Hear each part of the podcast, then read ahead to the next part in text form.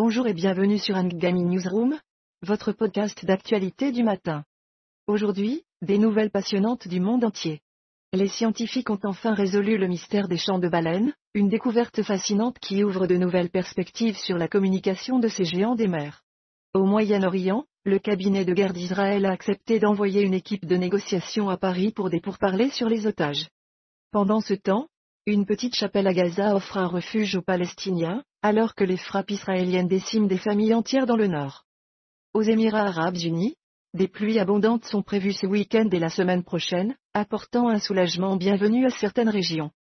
Dans le monde des affaires, la semaine de travail de 4 jours est là pour rester dans les entreprises britanniques qui l'ont testé avec succès, offrant un nouvel équilibre entre travail et vie personnelle. En technologie, le prix du pétrole a chuté après que la gouverneure de la Fed américaine ait déclaré qu'il n'y avait pas d'urgence à baisser les taux d'intérêt, affectant les marchés mondiaux. Dans le sport, l'ancien joueur de football Dani Alves a été condamné à 4 ans et demi de prison pour agression sexuelle, une nouvelle choquante pour les fans de ce sport.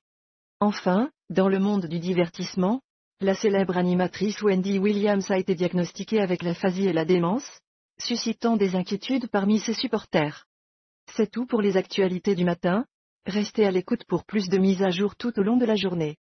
Passons à notre interview. Accueillons l'éditeur en chef pour discuter des récentes frappes israéliennes à Gaza et des pourparlers menés par l'envoyé américain Brett Milkagurk.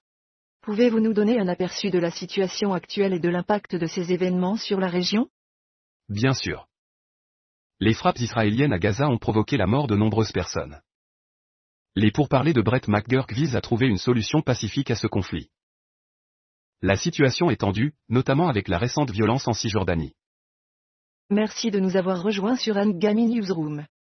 N'oubliez pas d'écouter Pyramide de Werenois sur Angami.